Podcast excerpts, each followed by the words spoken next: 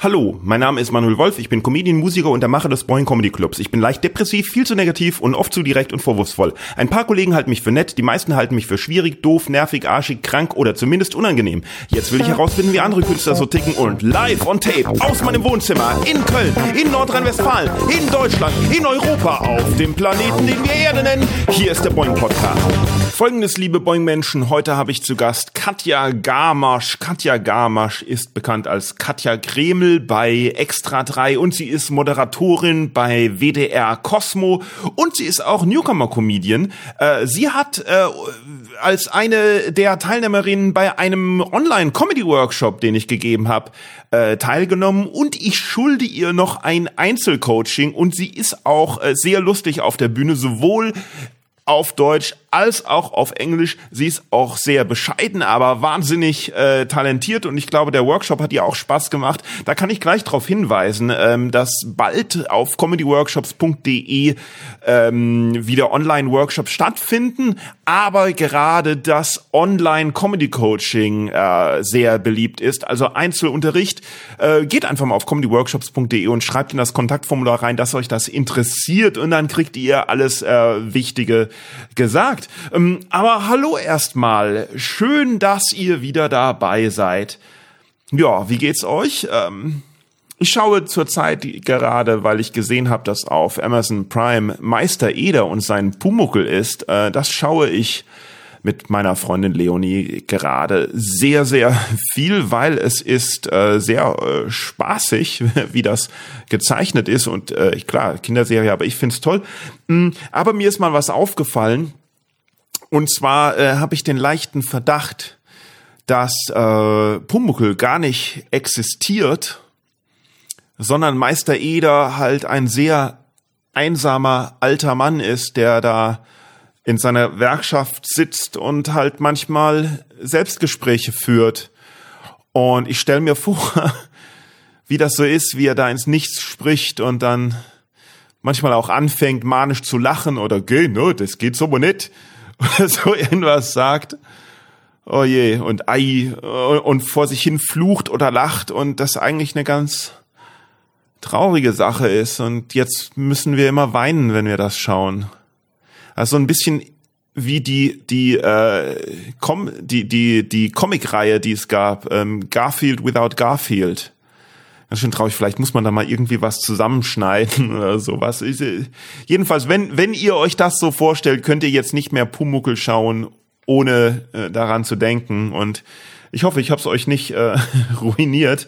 Aber es ist ja eh zurzeit sehr viel ruiniert mit Corona und so irgendwie weil äh, das wird sich ja noch eine Weile hinziehen, dass Kultur verboten bleibt und äh, alle sich infizieren. Und da habe ich mir überlegt, wenn doch eh alles so äh, Homeoffice und zu Hause bleiben und äh, online stattfindet, warum dann eigentlich im kalten Köln? Warum nicht in den Süden ziehen? Irgendwo, es, es müsste doch irgendwo, da hat doch bestimmt irgendeiner von euch Hörern hat doch bestimmt einen Tipp, wo ich einfach sofort meine Sachen packen kann und in eine wunderbare, schöne Residenz im Süden Portugal oder am Mittelmeer irgendwo, Albanien, Italien, Griechenland, Spanien, irgendwo, wo es wunderschön ist oder irgendwo, wo es wunderschön ist und günstig ist, wo ich einfach halt jetzt mal ein Jahr lang hinziehe oder so.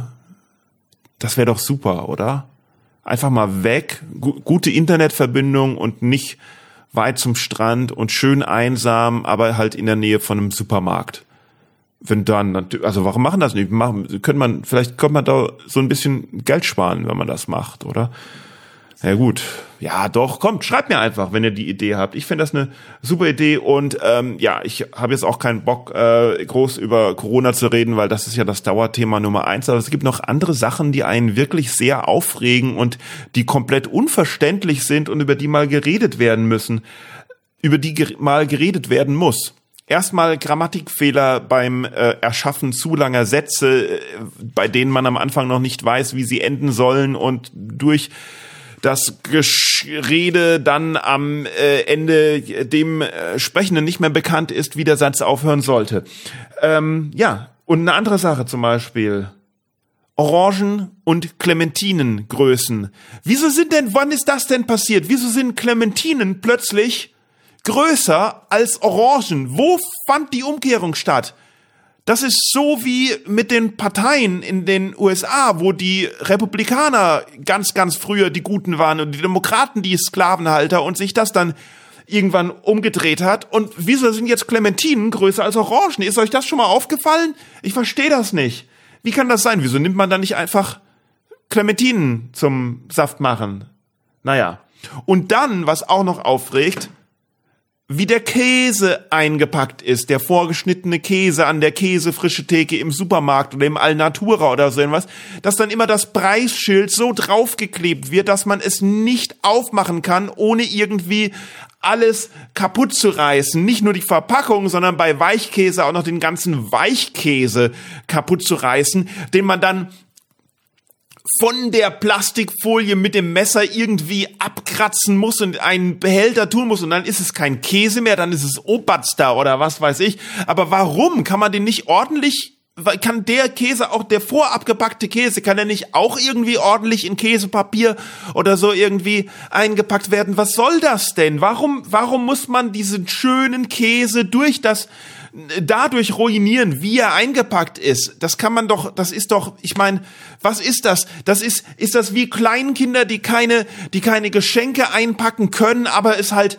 machen wollen. Was heißt Kleinkinder? Ich kann ja auch keine Geschenke einpacken. Bei mir ändert das ja auch irgendwie grausam. Meine Mutter, die konnte das super mit Linie und Finger auf die Macht drauf machen für Schleife halten und schön Schleife aufmachen und zack ist das Geschenk auf und man benutzt wenig Tesafilm und nicht überall Tesafilm und das Papier kann man dann noch behalten und nächstes Jahr wieder. Aber beim Käse kann man das doch genauso machen. Warum, warum, da kann man doch, dann soll man doch Leute anstellen, die das können. Soll man doch Leute anstellen, die das können. In die Käsetheke kann man doch vielleicht, vielleicht paar, paar, paar Einkäse, Einpackspezialisten anstellen. Es tut doch jeder zurzeit einen Job, die nicht irgendwie halt, was weiß ich, fünf Meter Plastikfolie nehmen und den Käse dann irgendwie reinkruscheln und bimsen und dreimal bimsen. Das Wort kenne ich gar nicht, was das überhaupt für ein Verb ist, aber ist doch egal. Das ist das Wort, was vom Sound her gerade passt und fünfmal umwickeln oder noch 50 Mal umwickeln und dann auch noch diesen ellenlangen Klebekassezettel äh, drüber babsen, der erklärt, was es ist, obwohl man doch sieht, was es ist. Ähm, wo bin ich jetzt stehen geblieben? Ach ja, kommen wir zur Werbung. Werbung, Werbung, Werbung. Na okay, ganz kurz, ähm, ganz so schlimm ist natürlich nicht. Und ich denke positive Gedanken. Positiv, positiv, positiv. Alles ist positiv hier im Boeing Podcast. Jetzt kommen wir zur Werbung, Werbung, Werbung. Hey Leute, äh, dem Boeing Comedy Club, dem geht's gerade richtig dreckig. So viel zu positiv. Boeing Comedy Club hat keine Live-Shows, im November gehabt, im Dezember gehabt und so wie es aussieht, bleibt das im Januar dabei und man weiß nicht, wann, ob überhaupt es irgendwann weitergeht. Und die Online-Shows im November haben auch nicht geklappt, obwohl ich da versucht habe, überall zu werben, war weder bei Comedians noch bei Publikum auch nur, naja, vielleicht den Hauch, aber, aber weniger als ein Hauch äh, von Interesse zu spüren und äh, ja, es ist natürlich eine sehr, sehr harte Zeit und dann ist auch noch Weihnachten. Deswegen mein Wunsch, schaut einfach mal, wenn ihr Comedy Club Freunde seid, schaut einfach mal auf boingcomedy.de und lest da, was da steht zu, was wir im Dezember machen und wie ihr da unterstützen könnt. Das äh, wäre alles, was ich eigentlich will. Und das war die Werbung, Werbung, Werbung. Wenn ihr auch Werbung im Podcast haben wollt, dann äh, schreibt mich einfach mal an. Geht auf boingpodcast.de übers Kontaktformular oder einfach mail at boingpodcast.de. Mit etwas Glück ist das kostenlos, gibt es kostenlose Werbung für euch hier in dem besten Podcast der kompletten Welt. Und das ist so, weil ich habe das gesagt. Und wenn man das sagt, dann ist das einfach so. Aber ähm, ich habe auch Feedback gekriegt. Ich, wo ist das Feedback hin? Ich habe es mir extra ausgedruckt. Ach ja, genau. Gut, dass äh, Podcasts nicht visuell sind, sonst hättet ihr gerade gesehen, wie ich in Panik durch mein Wohnzimmer renne, den ausgedruckten Zettel, der sich irgendwo hin verflüchtigt hat, suche und zwar nackt, weil äh, sieht mich ja keiner. Außer halt die Nachbarn, aber hier, äh, die haben angefangen. So. Also ich habe ein Feedback gekriegt. Ich habe eine Nachricht gekriegt von einem Kabarettisten. Hey, hi, Outing. Bin Fan deines Podcasts. Fast alle Folgen gehört. Intro kann mir gar nicht lang genug sein. Und ich glaube, da sind wir heute auch wieder auf gutem Weg dahin. Wenn du mit den Comedians durch bist und aus Verzweiflung mit Kabarettisten quatschen musst, wäre es mir eine Ehre. Bis dahin wünsche ich fröhliches Lockdown-Hopping und freue mich auf die nächsten Folgen. Und das ist toll zu hören, weil das ist, kam wirklich von einem sehr, sehr guten, bekannten Kabarettisten. Aber das zeigt natürlich auch wieder mal, äh, also abgesehen davon, mir ist es völlig egal, ob jemand Kabarettist oder Comedian ist oder oder oder äh, Fußballspielerin oder äh, was weiß ich. Äh, Hauptsache interessant und dann halte ich mich. Aber das zeigt wieder mal, dass in Deutschland diese diese diese Trennung gibt zwischen Kabarett und Comedy. Der Kabarettist darf politisch sein, der Comedian nicht und sowas ist kom und und der Kabarettist darf nur politisch sein und das ist kompletter Quatsch. Es gibt es gibt eine Trennung zwischen äh, Comedy und Kabarett. Ähm, nämlich ähm, Ach, wie ging das denn nochmal? Das ist in einer Nummer von mir. Kabarettisten versuchen halt irgendwelche äh, Standpunkte zu vertreten und Leute zu überzeugen und machen das vor einem Publikum, das eh schon ihre Meinung hat. Äh, wohingegen Comedians äh, versuchen, ähm, das, äh, dem, dem Publikum äh, das zu erzählen, was das Publikum meint. Also im Prinzip kein Unterschied.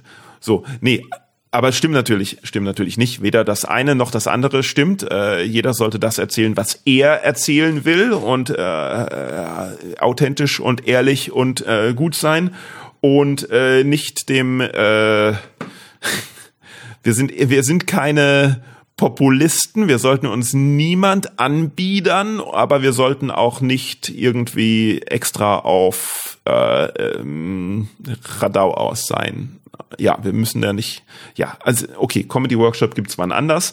Jetzt geht's nämlich, ähm, jetzt geht's nämlich zur Show. Ich habe schon wieder viel zu lange geredet. Viel, viel Spaß mit Katja Gamasch. Katja Gamasch, dir ist bewusst, dass ich dich alles fragen darf und du mir alles sagen darfst. Ja. Dir ist auch bewusst, dass du mich alles fragen darfst und ich dir alles sagen darf. Ja. Und dir ist auch bewusst, dass alles, was aufgenommen wird, ausgestrahlt werden darf. Mhm. Gut. Bist du jetzt unsicher? Mm, ich bin immer unsicher. Ja? Warum?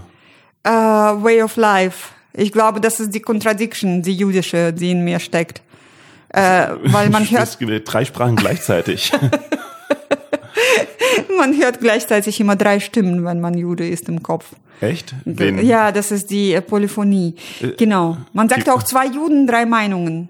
Und äh, immer wenn man eine Meinung gesagt hat, dann sagt äh, der andere, warum hast du meine nicht geäußert? Und das passiert gerade alles in deinem Kopf, wo ich im Endeffekt nur guten Tag gesagt habe erstmal.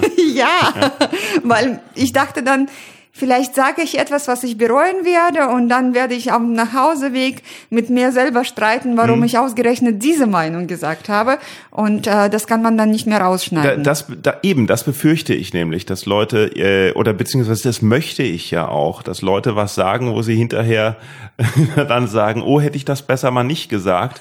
Aber dafür möchte ich dann vorher klarstellen, dass es dann zu spät ist. Ja. Sonst wäre es ja wie ganz langweiliges Gespräch, wo jeder jeder nur das sagt, was er auch hören soll.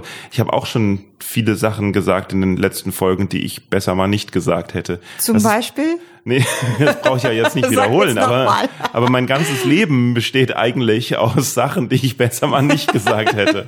Ist das bei dir anders? Ähm, nee. Nee. Bereuen heißt ja auch nicht unbedingt zurecht bereuen. Ne? Es kann ja auch sein, dass man denkt, oh, das hätte ich mal besser nicht gesagt, aber vielleicht war es ja doch besser, es gesagt zu haben. Ja, ich bereue eher die Sachen, die ich nicht gesagt habe. Also bei mir ist das meistens, ah. dass ich rauskomme und denke, ich hätte noch das und das und das und das haben sagen sollen. Mhm. Ja.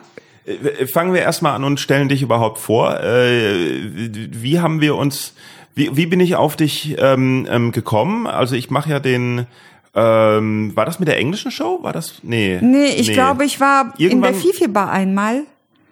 Und äh, Nee. Da war ich dann aber. Ah, doch. da habe ich dich zum ersten Mal gesehen. Genau, in der Fifi Bar, die New Material Night, also eine Open Mic, und da hast du mich gesehen oder bist direkt aufgetreten? Ja, ich bin direkt aufgetreten. Genau, da hast, und dann habe ich gesagt, du bist lustig, komm mal zu Boing. Genau, Und dann bist du zu Boing gekommen. genau. Und dann hast du gesehen, ich mache auch englische Shows und dann hast du auf Englisch gemacht. Genau, du hast mich gefragt. Ich kann ja gar kein Englisch. Du kannst gar kein Englisch. Ich kann nur broken Englisch. Very broken. Du hast doch schon Way of Life gesagt. Nee, das stimmt ja, das stimmt ja nicht. Ich, naja, das muss, muss ja auch, ja, weil, weil ich doch eine internationale Show haben möchte und du bist doch international. Ja, das fand ich gut, ja. Ja. So. Und äh, was machst du sonst, wenn du nicht bei mir in der offenen Bühne auftrittst? Äh, Ich mache eigentlich, äh, ich bin Journalistin, scheiße, ja. Du bist Journalistin, scheiße, ja. Ja, eigentlich. Schreibst du auch so, wie du sprichst? Ja, deswegen äh, habe ich so einen zweifelhaften Ruf, glaube ich, beim WDR. Ich habe tatsächlich äh, beim WDR volontiert und Mhm. arbeite ähm, hauptberuflich als Journalistin für alles Mögliche, aber hauptsächlich für WDR, aber Für alles Mögliche ist auch gut. für äh, unterschiedliche Formate, Radio, Fernsehen, äh, Ach, hauptsächlich für WDR heißt, du bist also auch nicht beim WDR angestellt, sondern freie? freie, genau. Ah, irgendwie habe ich, alle Leute, die ich kennenlerne, sind, also nicht alle Leute, die ich kennenlerne, sind Freie beim WDR, sondern alle Leute, die ich kennenlerne, die beim WDR sind, sind Freie. Wie kommt, ist da niemand mehr angestellt? Oder? Doch, aber die Leute willst du nicht kennenlernen, glaube ich. Oh, ich Die glaube, will ich diesen, nicht diesen. Satz werde ich bereuen. Diesen Satz wirst du bereuen.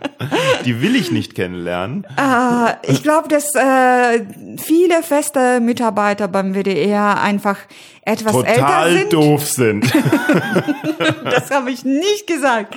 Ich habe da großartige Redakteure kennengelernt, aber die verkehren nicht äh, in deinem Milieu. In meinem Milieu. Genau. Was ist, was ist denn mein Milieu?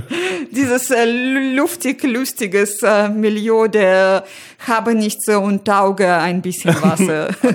Hast du gerade, hast du gerade gleichzeitig alle WDR-Festangestellten ähm, beschimpft, dass sie nicht lustig seien und im selben Satz mich als Taugenichts und Habenichts bezeichnet?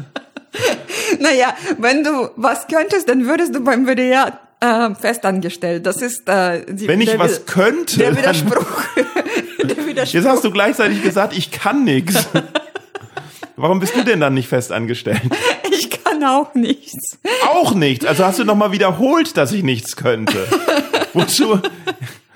Also das ist mir noch, das ist noch nicht Nein, passiert. ich glaube, ein, dass tatsächlich die talentiertesten Leute durch den Raster fallen, aber äh, sagen wir mal so, wir können nicht in die richtige Richtung mit Ellbogen arbeiten. also Vielleicht normalerweise ist das hier beim Podcast ja so- nicht so, dass also normalerweise äh, werden meine halten meine Gäste zumindest die ersten zehn Minuten die Fassade hoch, wo sie wo sie höflich bleiben und so und so unehrlich Komplimente geben und danach lassen sie so langsam die Fassade fallen und fangen an mich zu beschimpfen. Aber bei dir geht's ja direkt los. Du weißt, dass ich ein Fan von dir bin. Ja, aber ja, ich weiß das schon, aber aber äh, nee, die größten Persönlichkeiten sind meistens die gescheitersten äh, Existenzen. Und äh, ich äh, Jetzt hast du gesagt, ich bin eine gescheiterte Existenz. Was Du ist bist das auf dem Weg dahin Nur weil ich und es nicht. macht Spaß, dir dabei zuzusehen. Ich bin auf dem Weg, was? zu gescheiterten Existenz. Ich, bin auch. auf dem Weg zur gescheiterten Existenz. Wieso? Naja, weil, äh, weil du eigentlich viel zu schlau bist, um äh, so unberühmt zu sein, wie du bist, äh, beziehungsweise so arm zu sein, wie du bist. Arm? Und gleichzeitig äh, geht es ja nicht nach oben, sondern, naja, weil du ständig meckerst, hat man das Gefühl, dass es immer nach unten geht. Aber vielleicht ist es ja gar nicht so schlecht. Also so Sachen, dass du auf Kreuzfahrtschiffen eigentlich eingeladen bist, dann krie- das kriegt man ja nicht von dir mit, sondern alles ist immer scheiße und dein Apple funktioniert nicht und Naja, sagen wir mal so, ähm, das mit Kreuzfahrtschiffen hat sich ja jetzt auch erledigt. Ne? Irgendwie, dass äh, man denkt, was kann schon passieren? Ach ja, okay, die Kreuzfahrt äh, wird im Endeffekt komplett abgeschafft oder so. Hm, ja. Nee, Aber wieso? Ich fange doch jetzt, ich habe doch jetzt hier diesen super tollen Podcast, der mich, der mich international reich und berühmt und gefragt machen wird. Warte erstmal, bis die englische Version dieses Podcasts kommt und dann und dann können dann kann dann dann dann kann CNN einpacken. Ja. Ja. Ich glaube tatsächlich, Ja. dass englische Version keine schlechte Idee ist. Aber Ja. gerade habe ich gedacht, du solltest ähm, Netflix-Serien produzieren mit. Produzieren, ja, finde ich Äh, nee, auch. äh, jemand soll das mit dir produzieren. Ich weiß ja, nicht, ich finde, wir sollten, ich, wir, es, es kam ja schon länger die Idee auf von, von Martin, unserem Tontechniker, glaube ich, dass äh, so dieses ganze äh, hinter den Kulissen beim Boing Comedy Club doch ideal wäre für eine äh, Sitcom, für eine Netflix-Sitcom in der Art von äh, Curb Your Enthusiasm Ja. oder so irgendwie. Das wäre Absolut. doch super. Ja. Fände ich auch. Ich fand es auch. Ich bin ja total neu in der Branche, in der Szene und ich finde äh, es echt manchmal. Also das ist äh, auf diese Art und Weise, auf körperliche Art und Weise unangenehm wie Curb Your Enthusiasm, also hinter den Kulissen, weil da so unterschiedliche Egos irgendwie aufeinandertreffen und Charaktere und diese Comedians, die sind ja nicht unbedingt die angenehmsten Leute, habe ich Absolut festgestellt. nicht. Nein. Und Welche, welche Comedians findest du denn unangenehm? Das Ding ist, ich kenne tatsächlich jetzt äh, sie viel zu schlecht, um die Namen zu nennen, aber Ja, ja. es ist äh, nicht nur bei, ich, ich bin noch bei anderen Shows ähm, aufgetreten und einmal ist mir passiert, ich wusste nämlich nicht, wer Luke Mockridge ist und habe dann irgendwie Arschloch genannt, weil ich dachte, was spielt er sich so auf? Der war irgendwo im Backstage Ja. als Überraschungsgast und ich fand ihn abartig unangenehm irgendwie. Naja, andere, andere wissen, wer Luke Mockridge ist und äh, sagen Arschloch zu ihm. Der hat sich auf meinen Platz gesetzt. Ich bin kurz aufs Klo und dann komme ich und dann sitzt Und dann sitzt er auf deinem Platz, oder? Ja. Naja, aber warum, aber ist ja, also, hä? Also, ob man jemanden kennt oder nicht, heißt ja nicht, dass man ihn anders behandeln muss deswegen, oder? Also, äh, man, äh, egal, also erstmal ist niemand ein Arschloch von, von sich aus. Nein, der ist wahrscheinlich auch äh, kein Arschloch, aber der hat jetzt keine angenehme, keine angenehme Ausstrahlung. Naja, Nein? vielleicht müsste man dem schon ein bisschen e- eher, eher Gefühl entgegenbringen und sagen, hey, cooler Typ, ich mag deine Jokes oder so, weiß ich nicht. Ah, Ich hätte, ich hätte Luke Mockridge verhindern können. Soll ich dir, weil, nee, ich sag's Erzähl. dir.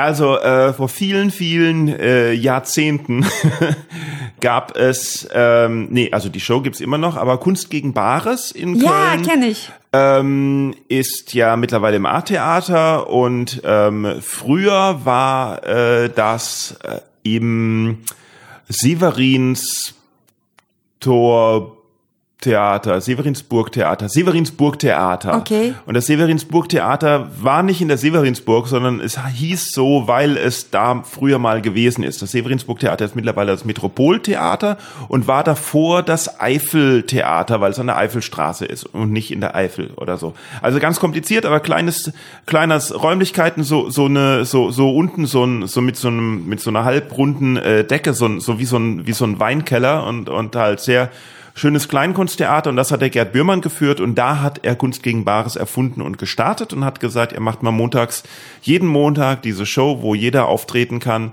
und äh, anfangs war es auch oft so, dass was weiß ich, acht Künstler, vier Zuschauer oder so, aber das hat sich dann entwickelt und ist ja, ist ja seit Jahren immer voll, ne?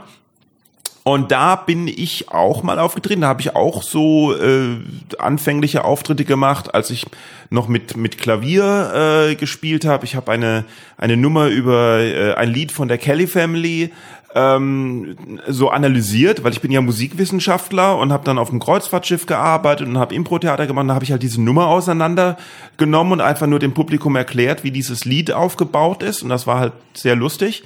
Ähm, Hiroshima, I'm sorry heißt das übrigens. so die, ja, die Kelly Family singt und entschuldigt sich dafür, wie, wie, ach, wie doof doch das war mit dem Atombombenabwurf. Hiroshima, I'm sorry. Und es besteht im Endeffekt nur aus dieser Zeile, die sich immer und immer wiederholt. Hiroshima, I'm sorry, Hiroshima, I'm sorry, Hiroshima, I'm sorry for what we did that day to you. Ja, und die zweite Strophe, kannst dir vorstellen? Nagasaki, I'm Nagasaki, sorry too. I'm sorry too, ja. Wirklich jetzt. Dritte Strophe. ja. Und naja, äh, ich, ich, ich, Oi, Entschuldigung. oh, die Zeit ist um. ich lenke vom äh, äh, Thema ab. Jedenfalls äh, war da halt eine Kunst gegen Bares Vorstellung und Luke Mockridge war auch da und hatte seinen allerersten Auftritt. Ähm, natürlich, er kommt aus einer Künstlerfamilie. Sein Vater ist ja Bill Mockridge, der äh, Springmausleiter und. Äh, ah ja, muss man dann kennen. Entschuldigung, mein muss- Freund schreibt gerade. Du musst dein Wo Handy ist das ausmachen. Papier von Kammerjäger? Du musst, du Wir musst haben das, nämlich Mäuse. Ich muss dringend da ist ja unglaublich. Du musst das Handy, also äh, entweder musst du das Handy ausmachen oder mir geben. sofort Ja, sofort. Das, auf dem. hast du, hast du, äh, hast Tisch. du äh, öfters solche Konzentrationsprobleme? Ich habe komplette. So, ich schmeißen weg. Wen jetzt den? Das Handy. Äh, ähm, Okay, äh, ja. Bill Äh, Mockridge, äh, was, äh, was? muss man kennen. Man muss, ich weiß ja nicht, ich weiß ja nicht, mit was du dich in, in während deines Lebens beschäftigt hast. Man muss absolut niemand äh, kennen und äh, im, vor allen Dingen im Jahr 2020 ist ja ist ja nicht mehr so wie in den 70er Jahren, dass es die einen berühmten Leute gibt und die und die anderen äh, nicht mehr. Also Bill Mockridge ist halt, also man ist schon sehr bekannt, weil er leitet das Springmaus-Theater. Und er ist Schauspieler und war ähm, also ne, Kanadier und war ähm, war bei äh, Lindenstraße hat er gespielt und äh, er macht auch Kabarettprogramme. Ne? Und ähm, ja, und kennt sich halt viel mit Improvisation und so aus. Und äh, seine Frau, also Lukes Mutter, hat ja auch ähm, Kabarettprogramme und also deswegen, also Luke kommt halt auch, kommt halt aus einer Künstlerfamilie. so. Und er hatte seinen allerersten Stand-up-Comedy-Auftritt. Ich glaube, er war, ich weiß nicht, wie alt er war, wahrscheinlich 14, 15, nein Quatsch, 18, 19, 20, 21, weiß ich nicht, irgendwas.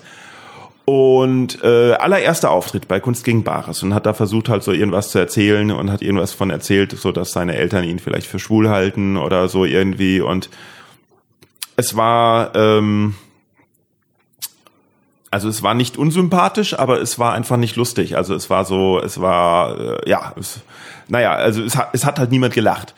Und äh, danach saßen halt äh, Gerd Bührmann, der, der Leiter, ich und Luke noch an der Bar und haben so ein bisschen halt was getrunken und geredet. Und Luke hat halt gesagt, uff, das war gar nichts, ich, nee, ich mach das nicht nochmal, ich mach das nicht nochmal. Und Gerd und ich haben gesagt, so ein Quatsch, erster Auftritt ist immer, geht immer in die Hose, bleib dran, auf jeden Fall, du musst dranbleiben, musst es machen, mach nochmal. Ja, und äh, hätt- hätten wir das nicht gesagt, hätten wir halt Mockridge verhindert. Du hättest auch Hiroshima verhindern können, wahrscheinlich. Wenn ich damals, was, wieso? Keine Ahnung. Hä?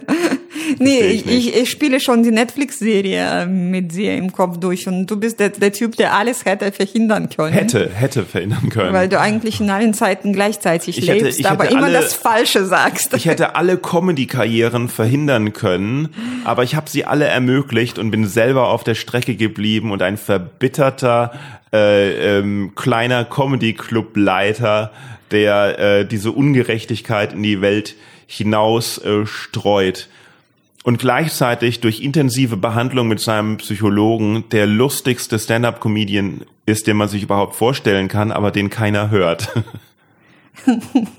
Zahlst du was deinem Psychologen eigentlich? Ob ich dem was zahle? Oder ist der, Nein, ist der er zahlt- Krankenkassen? Er zahlt dir. Ja, natürlich, weil ich rede doch die ganze Zeit. Wieso soll, wieso soll ich ihn bezahlen? Hallo? Wenn du, Okay. wenn, wenn du dir einen Comedian anhörst, dann zahlst du doch auch Eintritt oder zahlt der Comedian dir Eintritt? Das stimmt. Ja. So habe ich das noch nicht gesehen. Ja, jetzt weiß ich aber Natürlich auch gar zahle nicht. ich meinen Psychologen, aber also die Krankenkasse natürlich. Ja, Ja, okay. Wir haben in Deutschland ein, ein System, äh, dass äh, man in einer Krankenkasse ist. Es gibt Ja. Krankenkassenpflicht in Deutschland. ja, Ja, und äh, das heißt, wenn man zum Arzt muss, äh, dann zahlt das die Krankenkasse. Scheiße. Dafür muss man aber, das ist eine Versicherung, das heißt, dafür muss man monatlich die Versicherung natürlich bezahlen und kann dafür halt zum Arzt gehen. Wusstest du das nicht? Hast du eine Krankenversicherung? Äh, wo, ja. wo kommst du her? aber ich lege trotzdem immer Geld auf den Tisch, wenn ich einen Arzt sehe. Das ist Echt? usbekische Gewohnheit. Nein, aber es ist total schwierig, einen äh, Therapeuten zu Gewohnheit. Ich finden. dachte, du bist aus der Ukraine. Nee, nee, nee, ich bin eigentlich aus, aus Usbekistan. Usbekistan? Ja. Usbekistan ist eins der korruptesten Länder der Welt. Äh, und, Oh, ja. Eines der korruptesten Länder der Welt. Auf jeden Fall.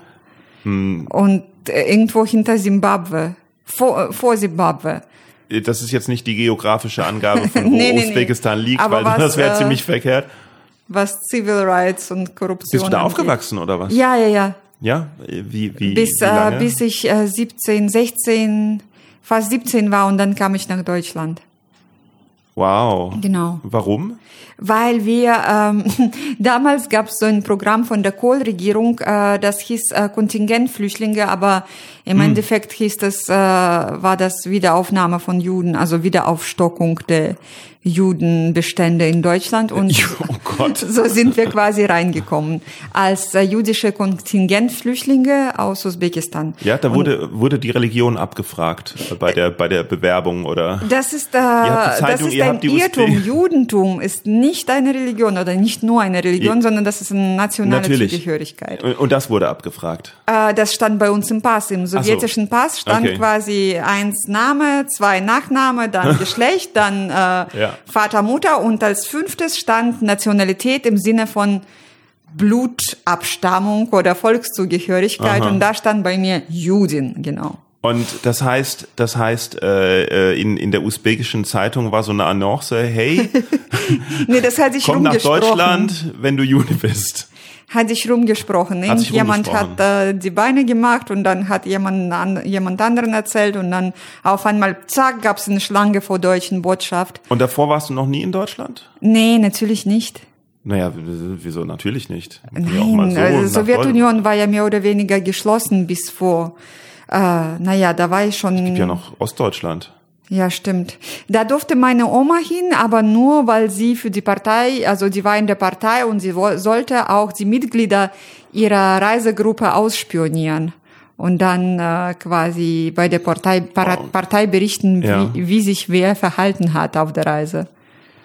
Hm, krass. Und ähm, was, was haben deine Eltern ähm, gemacht beruflich? Also Ingenieure, das ist so standardmäßig im Sowjetunion. und in Deutschland dann auch. Und in Deutschland waren sie erstmal äh, Sozialhilfeempfänger und dann äh, hat mein Vater als Programmierer einen Job gefunden. Oh. Meine Mutter war bei GEZ sogar für so internationale Projekte mit äh, ehemaligen Gussländern äh, zuständig. G GEZ? Gebühr GEZ, G- GEZ Gesellschaft für internationale Zusammenarbeit. So. Also ich habe Gebühren, ich habe gedacht, die Nee, GEZ. nee, nee, nee, nee, nee. GEZ, äh, da, da sagen wir heute nichts dagegen, weil ich noch von denen das Geld bekomme. Und übrigens nichts gegen die WDR-Redakteure. Ich wollte nur Ich sagen, weiß die sind nein, nein, ein bisschen also älter. für die Leute, die sich jetzt erst einschalten. Ach nee, bei Podcasts ist das ja gar nicht so, dass man irgendwie in der Mitte einschaltet. Aber alle, alle wissen ja, was du am Anfang gesagt hast. Also von daher lässt sich da nichts. nee, ich wollte nur sagen, dass Du bist, ja die nur, ne- du bist nur neidisch auf, auf, äh, äh, auf, auf WDR-Redakteure, weil die fest angestellt sind und einige äh, Vorteile durch die Festanstellung haben, die du als Freier halt nicht hast. Nee, gar nicht. Ich wollte nur sagen, du kennst keine, weil es viel weniger gibt als freie festangestellte Redakteure. Das Und ist auch das, worauf ich zurück wollte, genau. Was ist das für ein Geschäftsmodell, möglichst mit Freien äh, zu arbeiten? Und ist das, hat das nicht, ist das nicht äh, genau das, was mit Scheinselbstständigkeit gemeint ist? De facto ist es das, ja. Hm. Aber es äh, hat WDR, vor Jahren gab es eine Welle von Menschen, die sich eingeklagt haben und deswegen haben die Mhm. das ganz schlau gelöst mit Prognosetagen. Als Freier darfst du nur zehn Tage im Monat für WDR arbeiten und Ah. äh, deswegen darfst du dich dann quasi nicht einklagen. Was machst du dann den Rest vom Monat?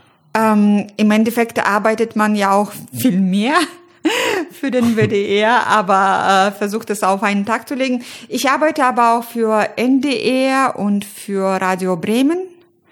Und äh, ansonsten versuche ich mein eigenes Mutterpodcast äh, an den Start zu bringen und äh, meinen Sohn eher schlecht als recht zu erziehen und äh, ja, äh, ein paar Comedy-Auftritte zu Ach so, absolvieren. verrückt. Und wie, wie, also dann gucken wir mal, wie du an das Ganze rangekommen bist, als du dann 17 warst und nach Deutschland gekommen bist und wahrscheinlich noch kein Deutsch gesprochen Genau. hast?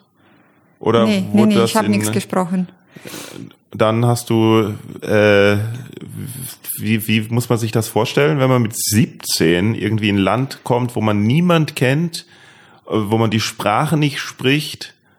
Äh, Wie, wie hast du dich da zurechtgefunden? Irgendwie ging's. Ich ging in die Schule. Äh, das war ein bisschen hart, weil die Schule war irgendwie nicht so cool, obwohl das die migrantischste Schule Kölns war. Die migrantischste Schule ja, Kölns. irgendwie Genovevo Gymnasium in Mülheim, da hat man alle Ausländer aufgenommen, weil sie unter anderem Deutsch-Förderkurse hatten. Ah, okay. Aber äh, die zwei Deutschen, die in der Klasse waren, sie waren dann auch Nazis. Und der eine hat mich sogar in Theresienstadt in einer äh, Gaszelle gesperrt, äh, als Witz. Hat ja, dich so dahin gesperrt? eingesperrt, genau. Dich hat er da eingesperrt? Ja. Mit seinem Fahrradschloss oder wie? Ja, keine Ahnung, er hat einfach die Tür zugehalten, während ich versucht habe, rauszukommen. Ähm, Oh Mann. ja, es war Wie, irgendwie... wie heißt der? Kalle, Kalle Nachname? habe ich vergessen. Findet man den auf Facebook? ich weiß es nicht. Was macht er jetzt? Sitzt in der Regierung. Bestimmt ist er ein Alkoholiker geworden, der war damals schon ein Loser. Äh, ja, wahrscheinlich. aber die, die Schulzeit war scheiße, aber ansonsten ging's.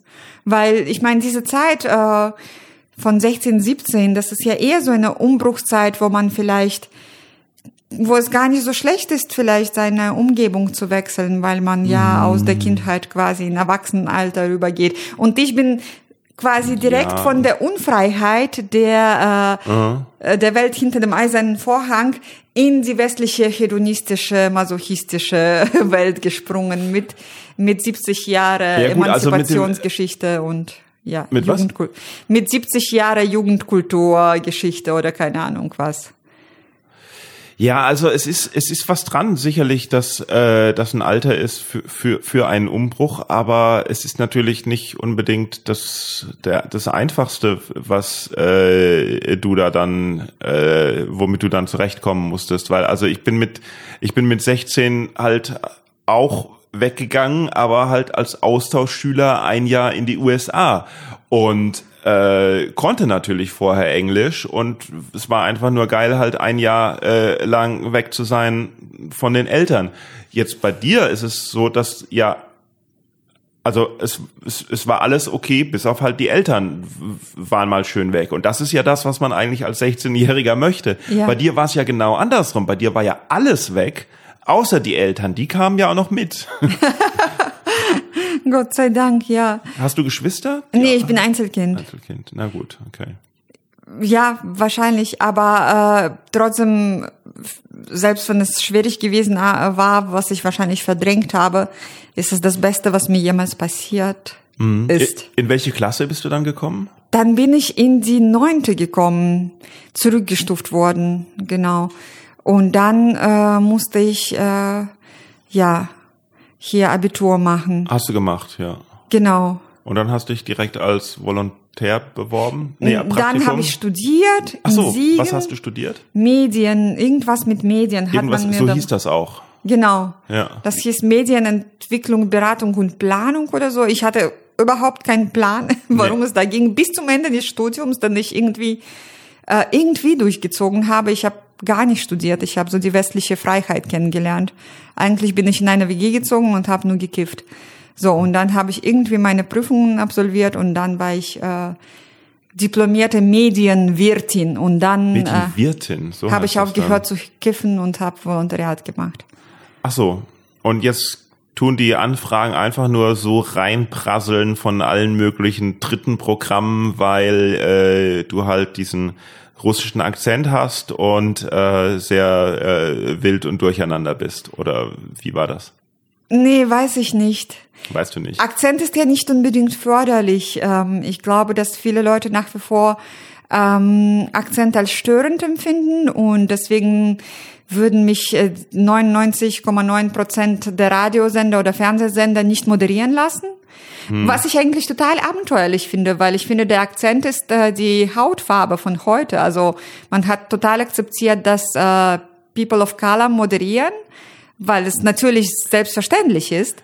Aber äh, wenn jemand mit Akzent seinen Mund äh, vor der Kamera oder vor dem Mikro äh, öffnet, dann gibt's erstmal so, oh, uh, also das ist aber jetzt ungewöhnlich. Das ist Naja, ja ein also- bisschen verstörend. Also ja, also Mann hat es akzeptiert, ist, ist natürlich auch die Frage, wer mit Mann gemeint stimmt, ist. natürlich, also, klar.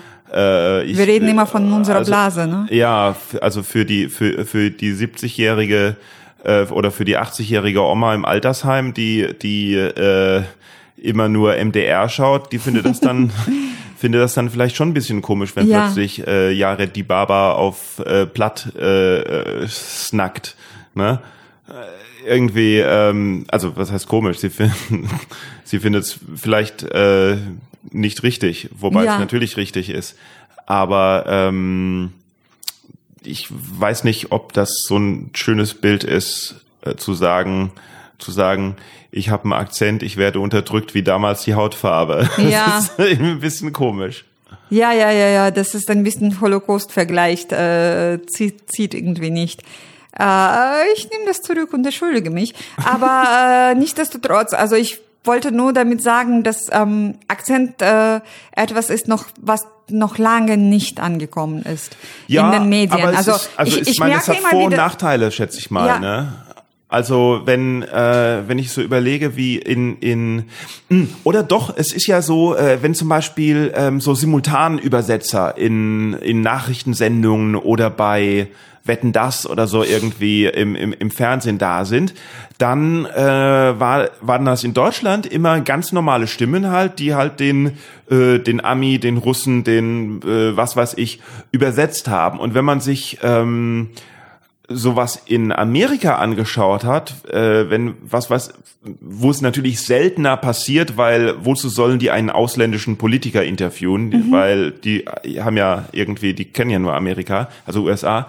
Aber ähm, wenn da dann zum Beispiel Merkel übersetzt wurde, dann äh, hat man einen Übersetzer genommen, der nicht einfach nur Deutsch konnte und sie übersetzt hat, sondern man hat einen Übersetzer genommen, der Deutsch ist, damit er das übersetzt, aber gleichzeitig auch einen deutschen Akzent hat. Weil, weil man hat ja Merkel gesehen und deswegen musste die Übersetzung einen deutschen Akzent haben. Das wusste ich nicht. Warum Ja. haben die dann bei den ganzen Kalten Kriegfilmen nicht äh, Russen genommen, um die bösen Russen zu synchronisieren? Weil die Russen in den ganzen Schwarzenegger-Filmen mit so einem üblen englischen Akzent reden. Äh, aber nur wenn sie Russisch reden. Wenn die Genau. Russen, wenn die Russen Englisch reden, dann wird schon versucht, so einen Akzent reinzutun. Ja, aber das ist so ein äh, fake-russischer Akzent. Also eigentlich Ja, aber das, ist das war, aber das wissen doch nur der Russen. Audio-Blackfacing. Aber Jetzt das- wirst du sagen, das ist auch ein Blackfacing ist harter, jetzt auch, ah. hartes Vergleich. Sch- Schlimmer Vergleich. Aber das wissen doch Russen nicht. Äh, Ja, nee, äh, Quatsch, das wissen doch Amerikaner, äh, das wissen doch äh, äh, die, das wissen doch Amerikaner nicht, dass äh, Ja, ja, das stimmt. äh, Russen in Wirklichkeit einen anderen Akzent haben, weil man versucht ja den Akzent, man versucht ja dem dem Kinozuschauer nicht den Akzent zu geben, der realistisch ist, sondern äh, den Akzent zu bieten, den der Kinozuschauer erwartet. Es ist ja auch, wenn du beim, wenn du bei in in in äh, Comedy-Sketchen irgendwelche deutschen Akzente hörst, ähm, äh, es, es gibt bestimmt deutsche Schauspieler, denen gesagt wurde, weil, weil wenn sie einen Deutschen spielen, dass sie den Akzent doch mal äh, ein bisschen deutscher machen sollen oder so, weil halt das doch was anderes ist, als man sich vorstellt. Ja. Ähm, weißt du, dass Schwarzenegger anfangs synchronisiert werden musste, als er Filme gemacht hat? Wirklich? Weil sein Akzent zu stark war? Ja, Ja. das hätte ich. Und das Witzigste finde ich ja, dass Schwarzenegger in, in, äh, in der deutschen Version von äh, seinen Filmen halt nicht von Schwarzenegger synchronisiert wird, sondern halt von einem Synchronsprecher. ah, Obwohl er ja? ja Deutsch kann. Hm. ja, stimmt, aber vielleicht war es sich zu schade, dann noch äh, die deutsche Synchronfassung einzusprechen. Ja, Dafür hatte er sicherlich, bestimmt natürlich. keine Es ist Zeit. ja auch, es ist ja auch so bei, ähm, äh, macht ja Sandra Bullock auch nicht und die kann ja auch Deutsch. Stimmt. Ja. Wie sind wir jetzt zu diesem Punkt gekommen? Ey, keine Ahnung. Ich glaube, ah, weil du dachtest, äh, dass ich äh, sehr erfolgreich bin, weil ich einen äh, russischen Akzent habe. Nee, ich würde gerne einen russischen Akzent gegen einen französischen tauschen oder überhaupt äh, akzentfrei sprechen, aber irgendwie habe ich auch nicht so richtig daran gearbeitet. Und gleichzeitig habe ich aus Prinzip nicht daran gearbeitet, weil ich finde, dass es ehrlich ist, einen Akzent zu haben. Und da vor dem Spiegel stehen und mir meinen Akzent wegzutrainieren, das fühlt sich irgendwie heuchlerisch an, als ob ich äh, den Leuten vorgeben würde, was anders zu sein, als ich bin. Egal, jedenfalls, äh, ich bin nicht gefragt aufgrund von meinem Akzent, im Gegenteil, aber ich bin, glaube ich, gefragt, weil ich äh, ein bisschen bescheuert bin.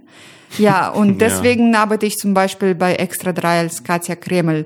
So, weil ich äh, mich nicht geniere, Leuten auf der Straße blöde Fragen zu stellen mit russischen Akzent. Ach und ja, da ist russischer Interviews. Da, russischer da ist, da, ja, genau, da spielst du natürlich eine Rolle, die da da musst du den da musst du den Akzent natürlich äh, äh, bringen, ja. Ja, ich bringe den jetzt unfreiwillig, aber da ist er total förderlich. Also Ja. ich könnte zum Beispiel auf so eine Corona-Demo gehen und ich würde, behaupte jetzt mal, mehr äh, offene Antworten kriegen als so ein normaler ARD-Reporter. Wenn Weil du wenn du sagst, dass du nicht von Extra 3 bist, sondern von Russia Today, wenn ich erstmal nichts sage, sondern ein schwarzes Mikro dahin halte, Ja, ohne ja. ARD-Auszeichnung, dann denken die Leute, aha, russischer Akzent, vielleicht. Ja, ja, ja, und dann sagen sie, Putin, super, ich liebe Putin. Genau, und dann hast du noch einen Epoch Times Aufkleber oder so. Genau. Irgendwie, genau, äh, ja, Merkel-Diktatur, schlecht, so.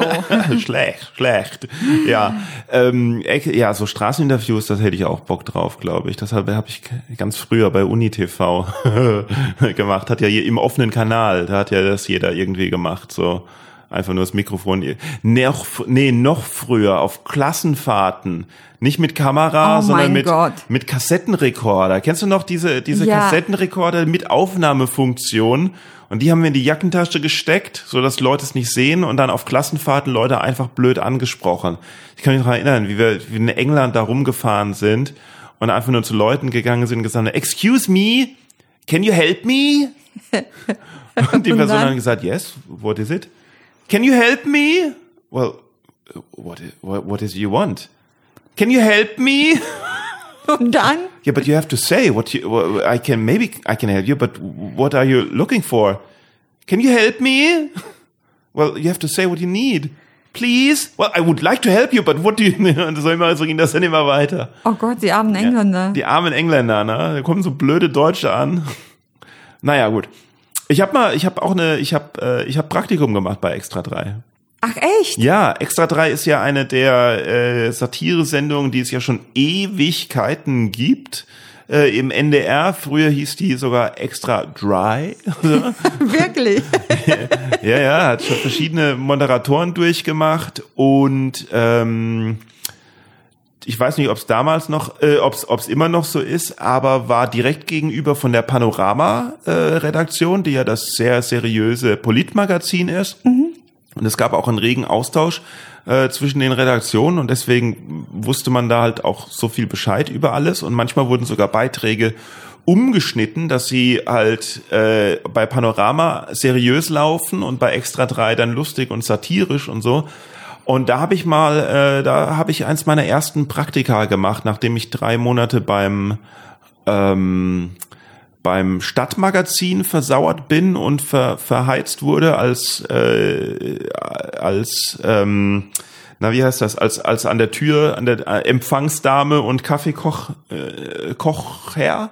Wo, jetzt in Köln oder in äh, Hamburg? in Hamburg in Hamburg und hinten dran war direkt ein Monat Praktikum bei Extra 3 und einerseits habe ich gedacht, ja, so starte ich jetzt meine TV-Karriere. Andererseits war ich so durch und fertig und desillusioniert von dem, von diesem Stadtmagazin ähm, äh, äh, Praktikum, dass ich, ähm, dass ich irgendwie auch keinen Bock mehr hatte und mich nicht von selbst da reingehangen habe, sondern gehofft habe, dass irgendwer irgendwas äh, mit mir macht. Und das war halt natürlich nicht der Fall ja, sondern man muss schon, man musste schon sich selbst um irgendwie was kümmern. Da habe ich so ein so ein paar Beiträge mitgemacht, aber halt, also sagen wir so, die waren, glaube ich, froh, dass ich, die haben an mir nicht irgendein Potenzial entdeckt und die waren froh, dass ich wieder weg war, weil ich auch zum Beispiel bei keiner Live-Aufzeichnung dann dabei war, sondern weil ich ja nicht wirklich dort gebraucht wurde und dann schon früher heimgegangen bin.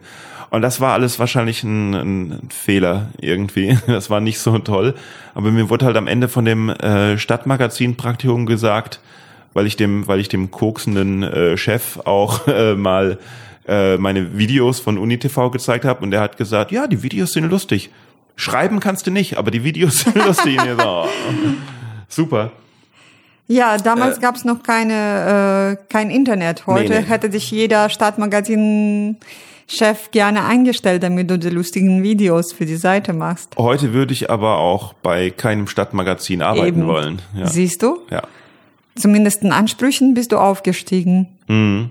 Aber dass es extra drei noch gibt, ist natürlich auch krass. Ja. Aber wie alt warst du da? Äh, ja, pff, wie alt war ich denn da?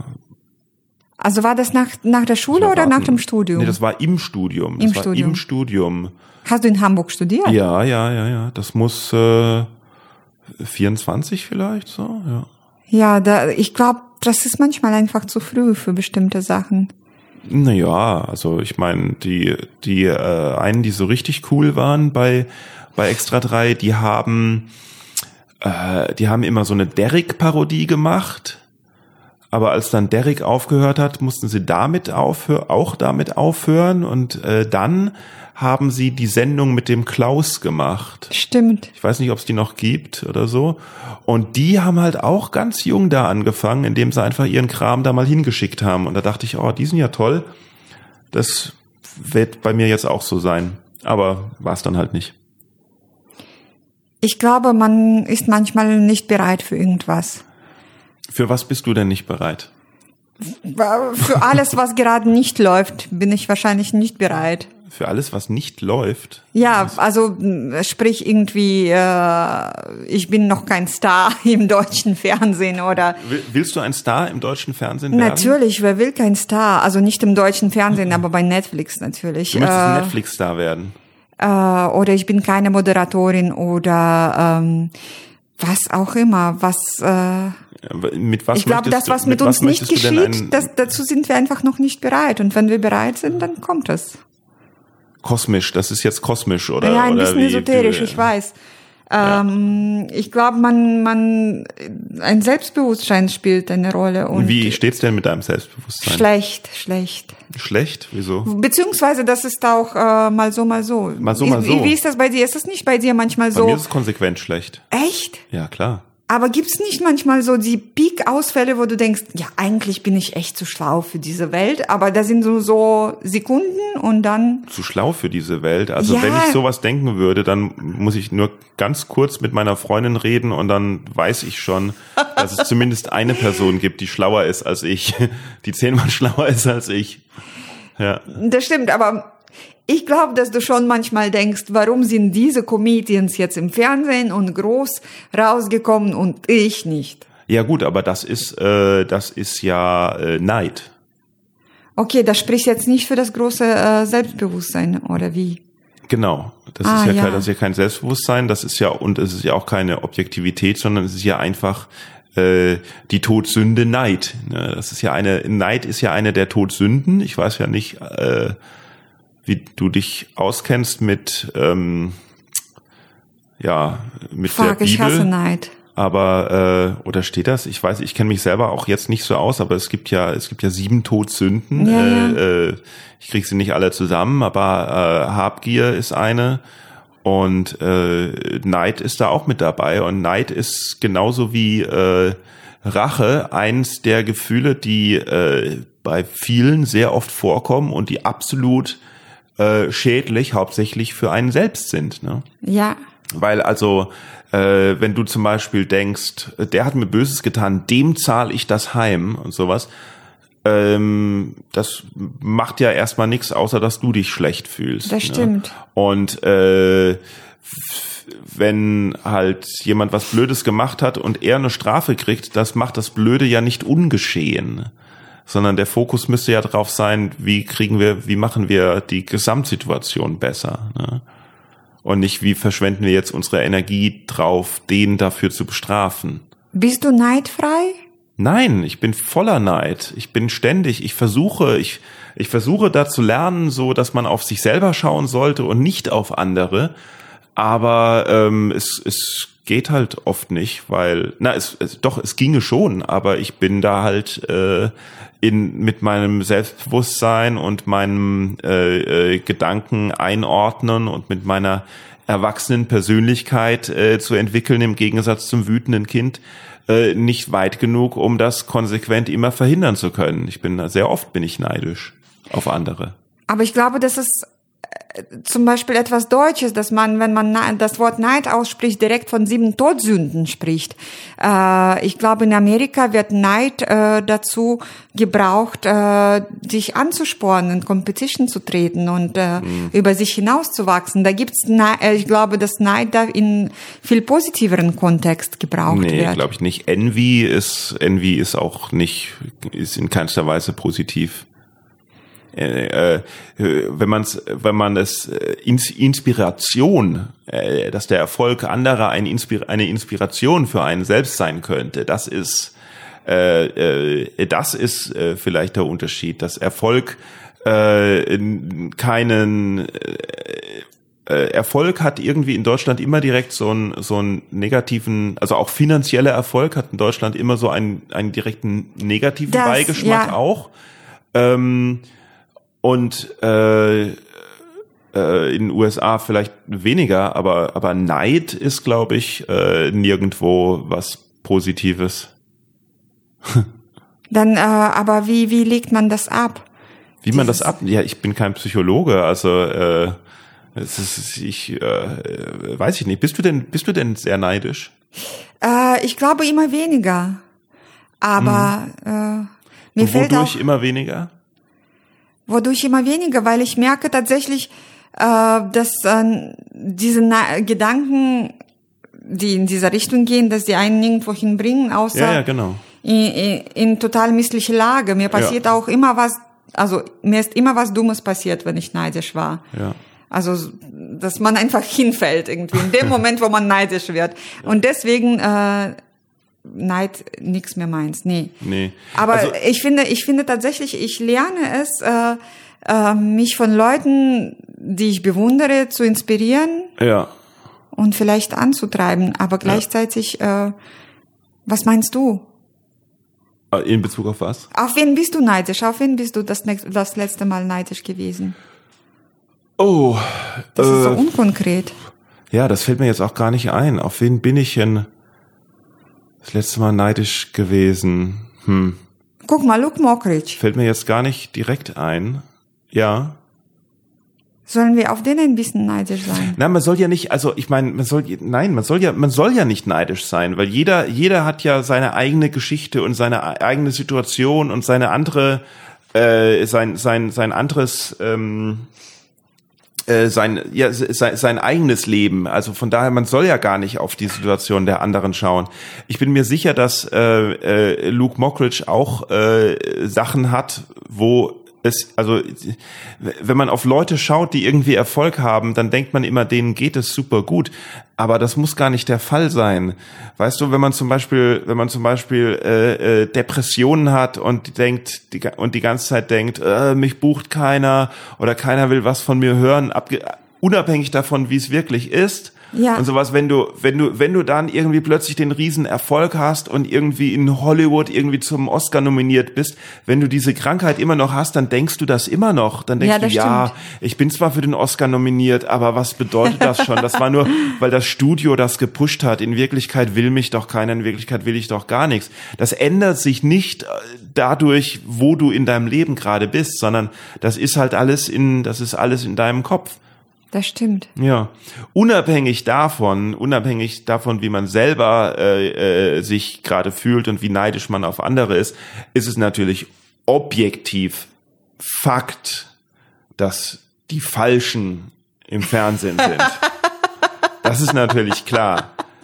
Also das ist natürlich, es ist natürlich auch, und das ist jetzt unabhängig von mir natürlich klar, und das ist auch jedem bewusst, der mal live in eine äh, Comedy, in eine echte, authentische, ehrliche, gute Comedy-Mix-Show äh, gegangen ist und sich dann im Vergleich dazu eine Comedy-Show im Fernsehen angesehen hat, ist schon ganz klar, äh, dass es nicht mit der Berühmtheit von Personen zusammenhängt, wie gut etwas ist, und dass live es egal wer da auf der Bühne ist, es immer besser ist, als etwas im Fernsehen zu sehen. Das Darauf wollte ich eigentlich hinaus, weil deswegen, also ich bin ja jetzt vor einem Jahr zu Comedy gekommen. Warum? Weil ich überhaupt keine Vorbilder oder weil ich nichts Reizvolles an Comedy gesehen habe, weil ich immer nur Comedy über den Fernseher beziehungsweise ah, okay. Internet wahrgenommen habe, über das, was da läuft und habe da so durch die Programme, die es da gab, irgendwie gesäppt und dachte, ach ja, hm.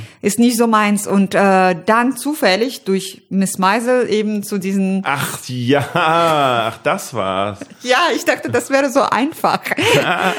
genau, ich habe ja Miss Meisel gesehen, dann dachte ich, ich bin Miss Meisel äh, und ich lege so einen betrunkenen Auftritt hin. Äh, ist das eine Netflix-Serie oder Amazon-Serie? Das ist eine Amazon-Serie. Amazon ja. Und dann werde ich über Nacht berühmt äh, und toure mm. mit irgendwelchen geilen Sängern. Aber natürlich ist das nicht passiert. Aber dadurch habe ich zum ersten Mal überhaupt Open Mic erlebt und die ganzen Live-Comedy-Shows und dachte, wow, es ist ja richtig lustig. und die Deutschen Maisel, können auch äh, lustig äh, sein. Bei Mrs. Maisel, to tolle Serie, auch wo übrigens auch äh, der Typ von Monk äh, ja den Vater spielt.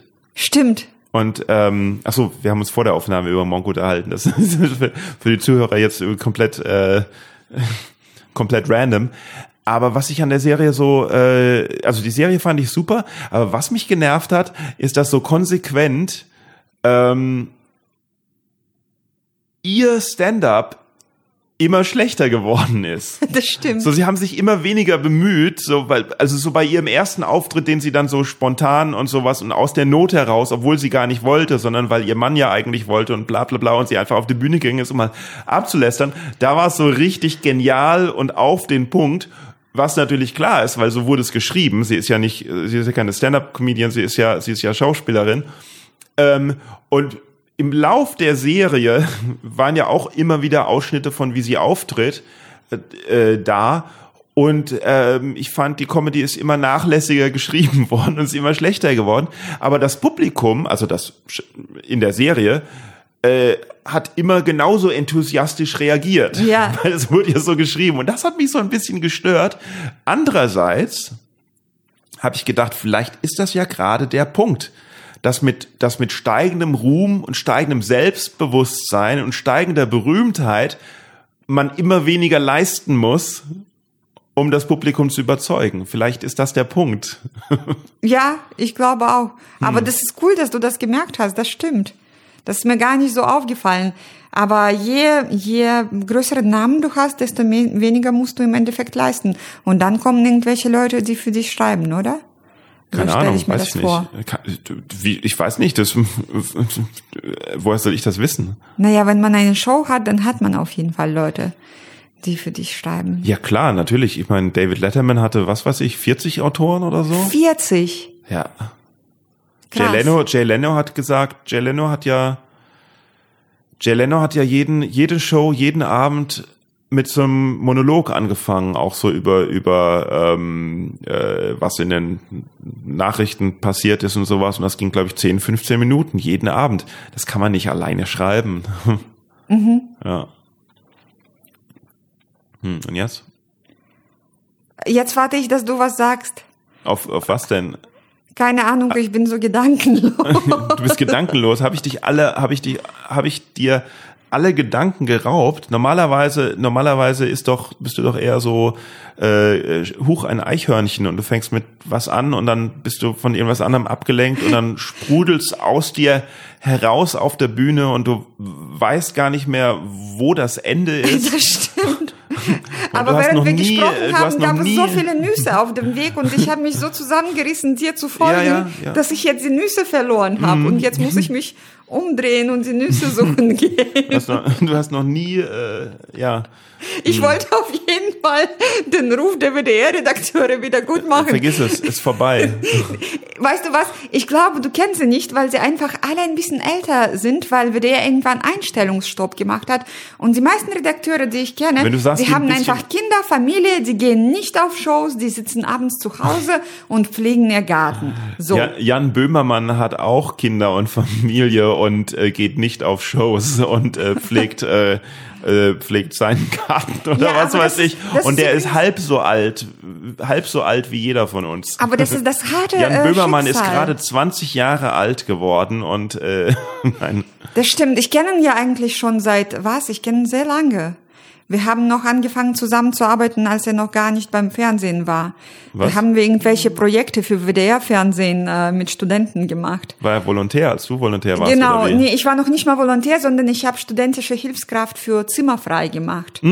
Ja. Und äh, damals haben die äh, das Fernsehen verjüngen wollen und haben die Auszubildende gebeten, ein paar Unterhaltungsformate zu machen. Ah. Und dann waren wir, Jan und ich, in einem Unterhaltungsformat und das Ja. hieß, glaube ich, sogar Ach du Check.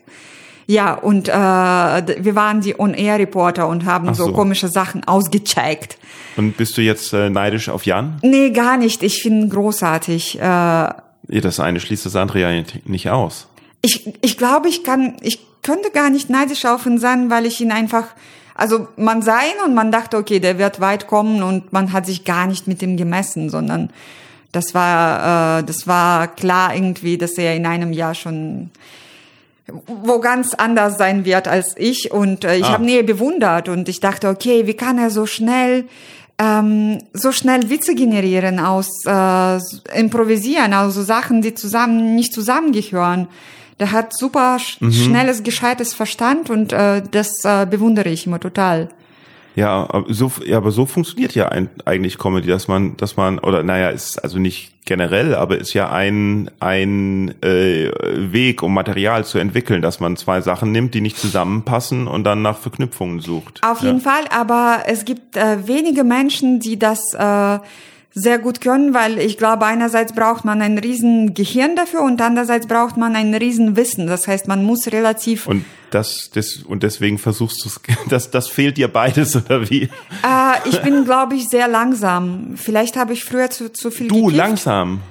Ich, ich finde, ja, ich kenne auch, ich kenne auch Harald Schmidt. Ich habe bei ihm auch gearbeitet und Harald Schmidt hatte so ein Gehirn.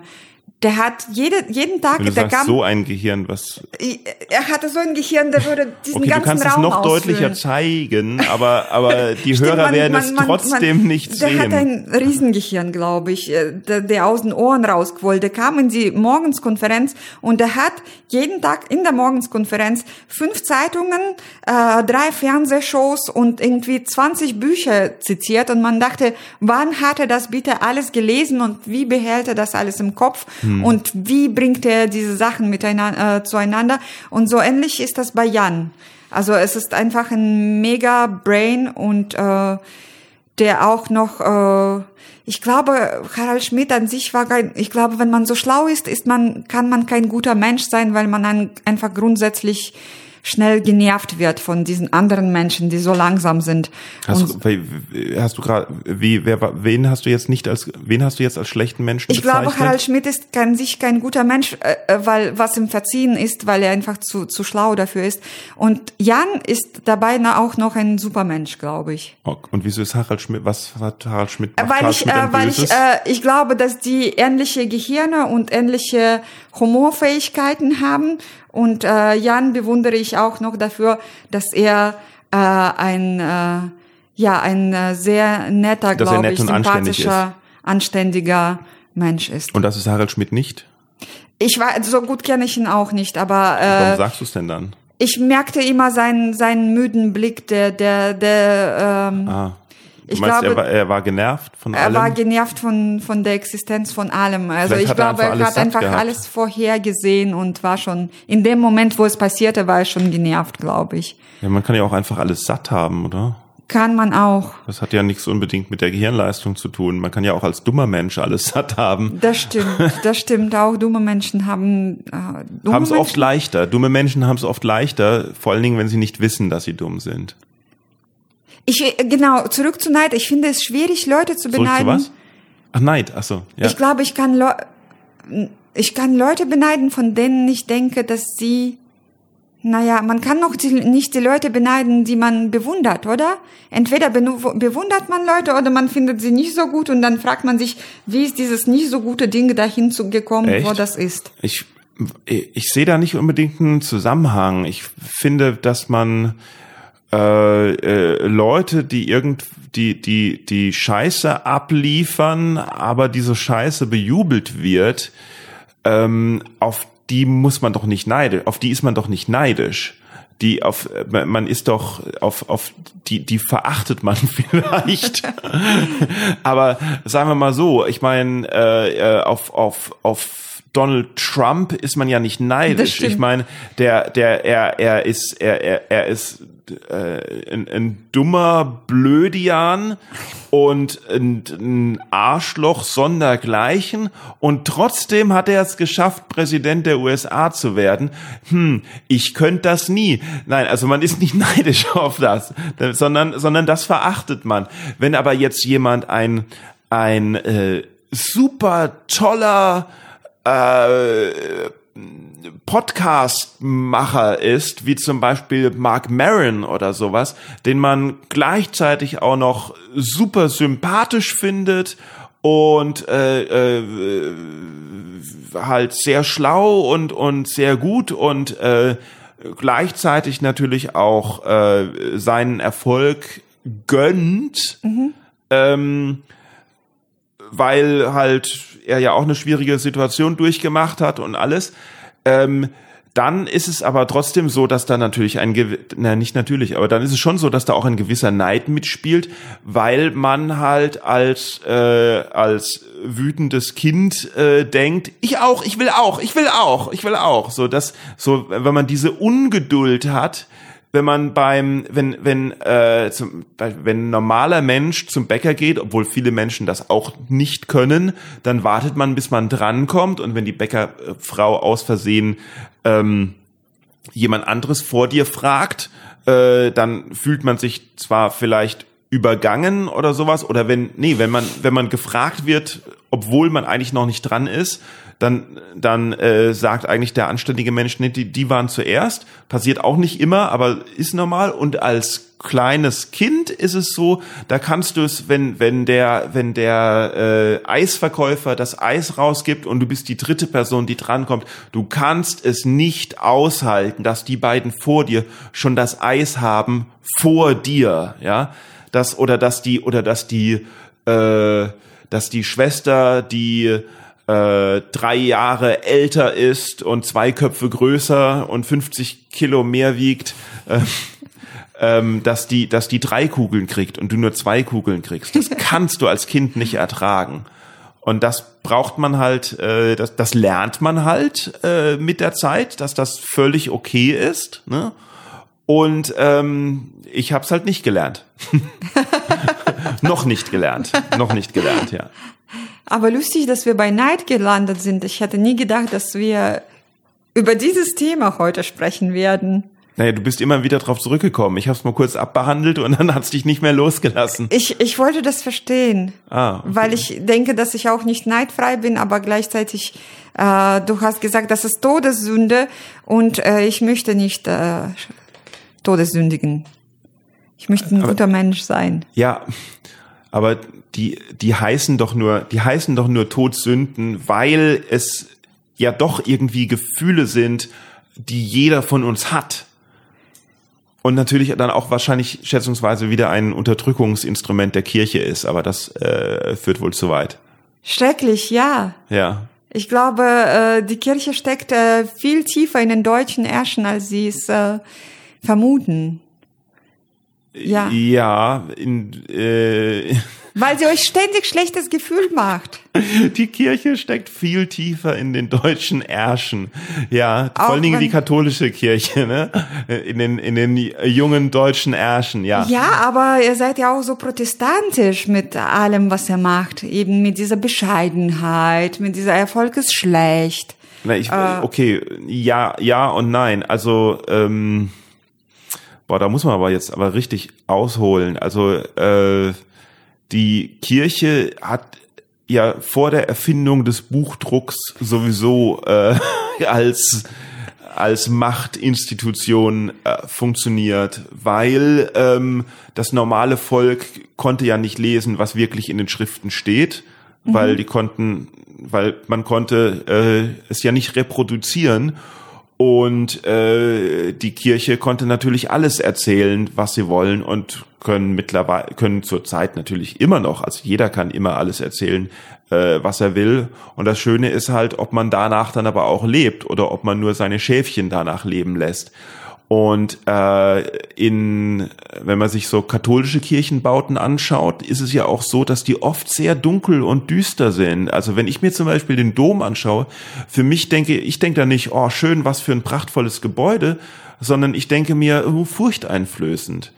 Und äh, bei zum Beispiel bei den Kirchenorgeln war das auch so, dass ähm, Pfeifen äh, gebaut wurden, die so groß sind und so tiefe Töne erzeugen, dass das menschliche Ohr die gar nicht mehr hört, dass die aus dem Frequenzbereich raus sind, aber man spürt diese Töne und dann bist du in dieser Kirche und hörst so diese Töne und das äh, tut dann so ein un, äh, unschönes Gefühl von Ehrfurcht irgendwie so erzeugen, sowas, sowas, mhm so was Unerklärliches irgendwie. Und der Weihrauch ist natürlich auch noch da, dabei. Und das sind ja alles irgendwelche äh, äh, Scheinmittel, um da irgendwie eine Gefügigkeit äh, zu erreichen. Mhm. Das ist bei der protestantischen Kirche natürlich schon ein bisschen anders, aber es ist immer noch eine Kirche. Ne? Ist das bei dir anders? Ich äh, bin ja in Sowjetunion ohne Kirche aufgewachsen. Ja. Äh, in deswegen, Sowjetunion wurde Gott aus der Verfassung gestrichen, ja, ja. Genau, gleichzeitig habe ich aber jüdische Vorfahren, mhm. äh, die eben äh, dann kommunistisch waren, aber gleichzeitig diese jüdische Philosophie und Lebensweisheit sich äh, bewahrt haben. Und deswegen würde ich sagen, ich bin atheistisch-jüdisch aufgewachsen. Mhm. Und äh, die, die, deine Eltern waren Kommunisten, hast du das gerade Meine gesagt, Großeltern, Deine ja. Großeltern, ja. Ja, ich empfehle jedem eine Reise mit der transsibirischen Eisenbahn. Äh, Wieso? Welches? Das sind ganz schlimme Toiletten manchmal. Ehrlich jetzt? Ja. Aber, aber sicherlich nicht, sicherlich nicht in diesen, in diesen äh, Luxustourismus äh, angeboten. Aber in diesen normalen Wagen für Otto, also Ivan Normalverbraucher, wo du äh, keine Abteil hast, sondern eigentlich nur so mhm. Schlafwagen, wo äh, Füße mit Socken, mit Löchern dir quasi ins Gesicht tragen. Mhm. Dann äh, gehst du aufs Klo und das ist verstopft und du denkst so, okay, und wie mache ich das? Und dann rufst du die Bordbegleiterin und dann nimmt sie an, an dem Fenster ist so ein äh, Vorhang, ja, so ein, und dann mhm. nimmt sie dieses äh, Vorhang runter und diese Vorhangstange schiebt sie einfach ins Klo, macht damit das Klo sauber und hängt die Vorhänge wieder auf vor meinen Augen oh quasi. Und du denkst, okay. Ach du Scheiße. Hm, na gut. Weißt du, dass äh, äh die Grundregel, ich, war das mit George, hast, war das George Carlin? Hast du das von George Carlin gesehen, wo er die zehn ähm, die zehn Gebote durchgeht und sagt, dass das eigentlich keine. Das ist von dem, aber ich komme jetzt nicht mehr drauf. Was war da? Naja, er, er geht die zehn Gebote durch und schmeißt halt die weg, die eh nichts taugen und äh, kombiniert die beiden, die äh, und kombiniert die, die im Endeffekt das Gleiche aussagen. ja, und ich glaube, das Grundprinzip ist einfach, das Grundprinzip vom, vom Leben allgemein ist, glaube ich, einfach don't be an asshole. Das ist, das reicht eigentlich für alles, oder? Ja. Ja, das ist ein versöhnlicher Schlusswort. Finde ich auch. Amen. Ja. Amen. So, ich könnte es auch anders machen und sagen, ein versöhnlicher Schlusswort. Wie ist das mit den deutschen Artikeln der, die, das? Welcher Teufel hat die erfunden? das ist auf jeden Fall ein Arschloch. okay, gut, dann bedanke Übrigens, ich mich. das Arschloch oder der Arschloch? Ähm, das Loch. Also das Arschloch. Aber wenn ein Loch, Mann ein Arschloch Arsch. ist und wenn eine Frau das, äh, wie ist das? Also wenn du eine Frau, darfst du eine Frau als Arschloch bezeichnen? Und ist das dann die Arschloch? Ähm, ich darf, also was, was darf man überhaupt? Ja. Ja.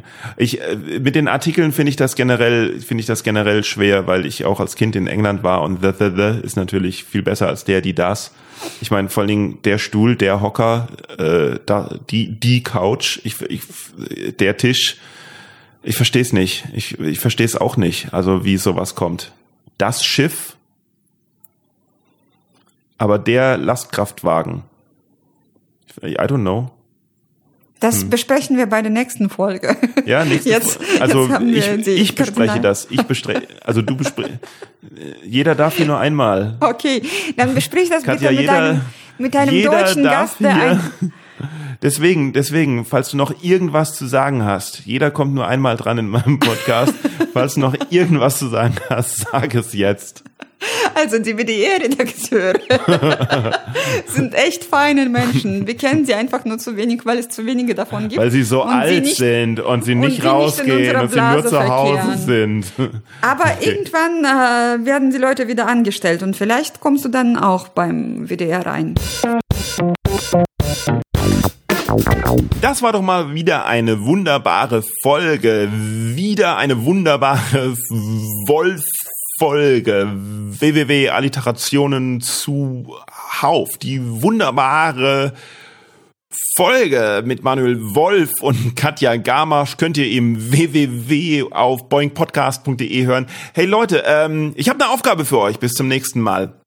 Hört noch eine Folge. Jawohl, jawohl, hört noch eine Folge. Ich habe mir mal die Zuhörerzahlen vom Podcast angeschaut und ich habe ein kleines Muster entdeckt und habe entdeckt, wenn der Gast etwas berühmter ist, dann hören mehr Leute den Podcast. Und das klingt verständlich, aber hört ein, ein, ein bisschen weniger Fame-Geilheit und ein bisschen mehr Interesse für auch die unbekannten Gäste von mir wäre super. Deswegen Hausaufgabe ne, die Folgen mit ähm, äh, Maxi Stettenbauer, Florian Simbeck, Thomas Schmidt, Josephine Henning, die haben alle super, super viele Zuhörer gekriegt und die Folgen mit zum Beispiel letzte Woche Boris Stiljelja oder Helmut Sanftenschneider, wo ihr vielleicht denkt, wer ist das denn?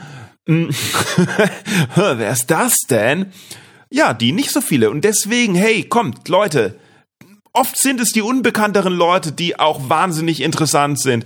Deswegen nehmt, geht mal auf die Webseite und schaut mal nach und hört euch mal ein paar Folgen an von Leuten, die ihr vielleicht nicht kennt. Und schreibt dann einen Kommentar und sagt Bescheid, wie ihr die findet. Ne, Kommentare könnt ihr natürlich überall schreiben, auf Instagram, aber auch auf die boingpodcast.de Webseite könnt ihr unter jede Folge kommentieren. Ansonsten schreibt über das Kontaktformular oder schreibt mir eine Mail. Ich hoffe jedenfalls, äh, von euch zu hören. Ins, abonniert auf Instagram Boing Podcast weil es ist nämlich super von euch zu hören.